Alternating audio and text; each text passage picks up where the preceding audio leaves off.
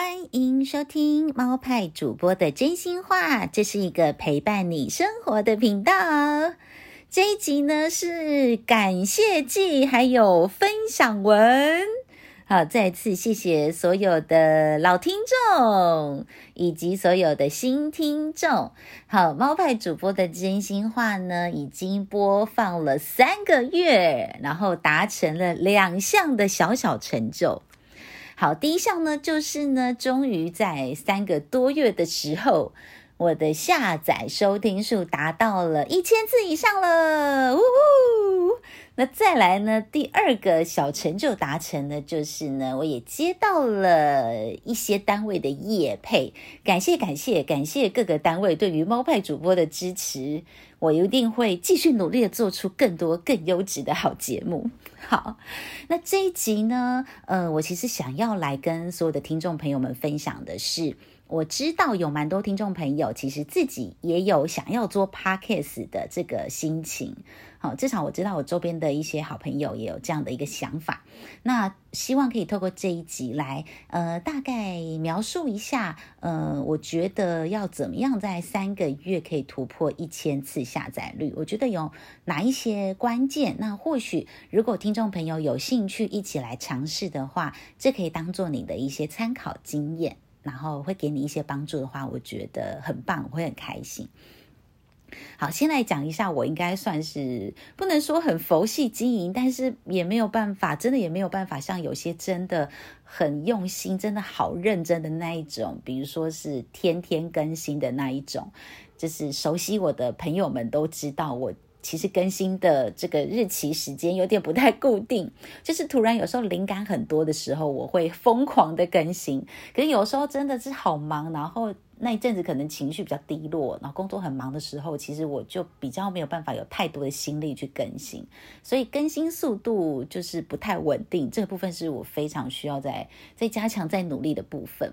好，那即便如此，还是竟然还是压线了，压线在三个月突破一千次的下载率。这边我大概分析一下，我觉得是怎么样可以达到的。那其实说实在的，我觉得做 Podcast 这件事情啊。现在真的有越来越多人来做，然后你每一次的主题，有时候因为你每一集，当然我自己制作的，从主题发想啦，然后录制啦、上传，全部都是我自己来，企划内容全部都是自己来，我一定每一集都是我很喜欢、很用心准备的主题，我才会让它出去。可是你其实没有办法预料说哪一集是听众朋友特别喜欢的，有时候你很喜欢这个主题，觉得这个主题应该。应该收听会比较好，但事实上可能没有。然后有些你可能是一种比较尝试性的，尝试性去做，哎呦，没有想到这收听率竟然还不错。所以呢，我觉得第一个关键就是持续的去做，然后持续的去踹一些。任何你觉得你有兴趣的东西，就是即便像我现在是因为我是主轴以生活、生活分享生活这个主轴为主嘛，所以其实说实在的，主题会蛮广泛的，比较没有特别特别的聚焦。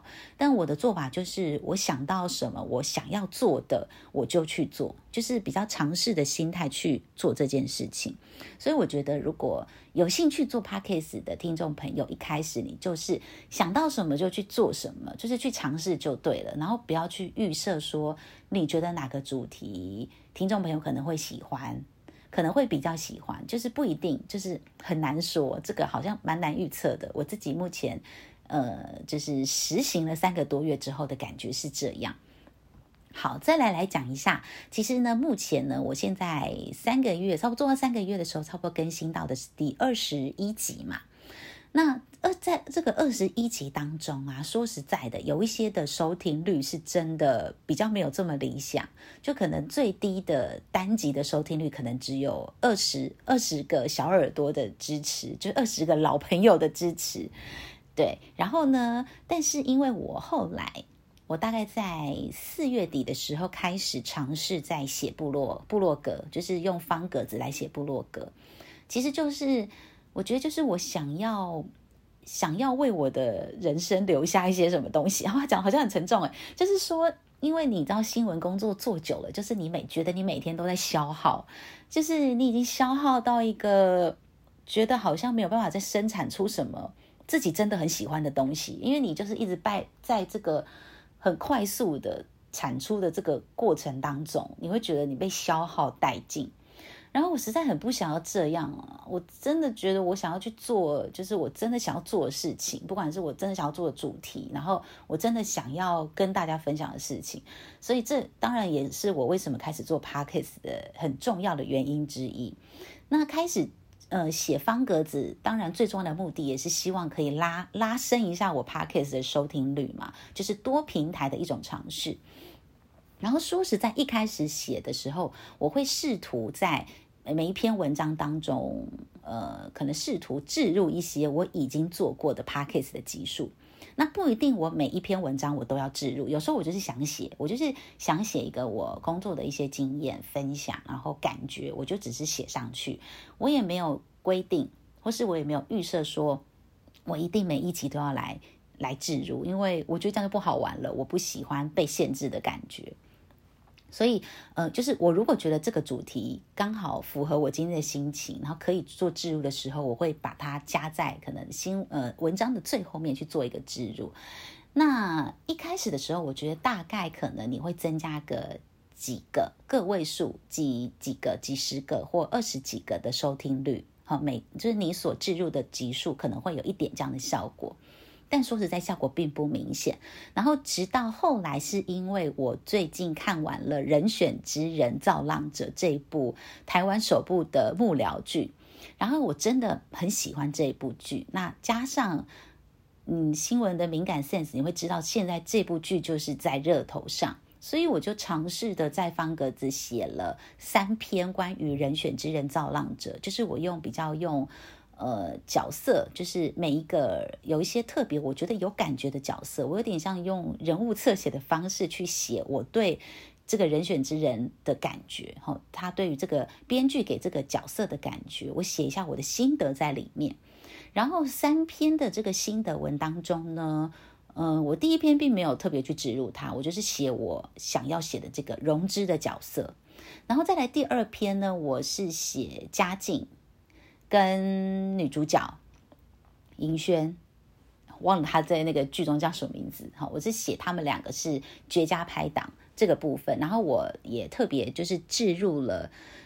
其实这个置入我没有特别的想要置入它，我就是觉得适合把它放进去。然后这一集呢，我置入的是呃第九集，就是采访现场跟那个林志玲服装设计师傅子金对谈的那一集。然后那一集是在讲就是女性对于美的定义，然后女人可以怎么样在你年纪越来越大，但是你可以活得。更喜欢自己，我觉得很不容易啦。因为像我现在是三十五到四十岁这个区间，其实你你会觉得每一个阶段，你会你都还是会对呃年纪还是会有一些害怕跟恐惧的。然后每一个阶段其实不太一样。所以我一直觉得这是一个好难好难的议题哦。然后这一集也是一直我都蛮喜欢的一集，然后也是蛮多我的老听众、老朋友喜欢的一集。但说实在，当我还没有进行就是用人选之人这个心得文去做一些包装的时候，这一集的收听率也是蛮普普通通的，大概就是可能四十几吧。是我记得一开始差不多是四十几个收听率。然后很神奇的是。当我这篇新的文出去之后啊，它几乎是在隔一天开始，它整个的收听率就是往上冲，然后开始冲的时候是冲，可能先冲个快要一百个，冲个九十七个收听率，然后再来有冲到一百八十几个，再后来冲到了两百多个。所以就是真的让我还蛮惊讶的耶，因为这个真的是我始料未及。然后呢，截至今天，就是我们录制节目的今天，哈，就是这个有身价有一兆台币的黄仁勋来到台湾跟台大学生毕业演讲的这一天，我的 EP 九第九集已经来到了三百八十七个下载数了。就是真的没有想到，因为一篇人选之人的一个心得文，然后就冲上去了。那我当然觉得应该就是因为我那一篇写的是有让有些人是可以也有感觉的，就是有有共感、有共感性，然后以及他们会愿意来点点看，哎，这个看听听看这个这个女生的 podcast 在讲些什么，所以有冲上来。然后我觉得更有趣的是，嗯，因为这个 First Story 的后台呀，它都会有一些，比如说各个国家是哪些国家的人来收听你，它会有一个数据让你可以了解。然后其实这一集呀，第九集这一集其实扩扩增的还蛮多国家的，当然主要比例还是以台湾为主啦。占比达到了九十四点七趴，然后是北中南的各位听众朋友们都有在收听，感谢感谢感谢所有的台湾这个收听猫派主播真心话的小耳朵，感谢你们的支持。然后再来呢，其实有。呃，美国来自美国的小耳朵大概是一趴的比例，然后再来呢，都是小于一趴，但是扩点了非常多的国家，包括像是香港、马来西亚、西班牙、加拿大、法国、英国、日本，然后澳门、菲律宾、泰国、土耳其跟越南，好，就是。哇，拓展了非常多的地方诶，不管是东南亚，然后欧洲啊等地都有诶，所以就觉得好有趣哦。因为好多地方，我本人好不好？猫派主播本人的真身都还没去到那里，但是我的声音已经去到那里了，就是我的声音已经比我本人已经先去到那些国家，这感觉非常的有趣，就是蛮好玩的，蛮有成就感的。然后再来呢，我后来又再写了一篇嘛，我总共写三篇。然后第一篇的这个呃，置入林志玲服装设计师父子经的这个小小的收获，就让我想说，好，那我就我就再写一篇，我有没有什么有感觉的？因为我不想要硬写，我想要写我真正有感觉的东西，因为我始终觉得你。你硬写的东西，就是我自己会过不去啦，我我自己过不去我这一关，所以我就想写我自己真的有兴趣，所以我后来又写了那个女记者，女记者那个角色，就是因为我自己也是记者嘛，我就用我用我自己的观感去写了，我觉得编剧给这个女记者在这个剧中角色设定的感觉是什么，然后把它写，我一样又写了一篇文，然后呢，这一篇当中呢，因为呃我是置入了另外另外一集。我置入的这一集呢，是第十八集，十八集就是纯情阿盖与处女的耳朵。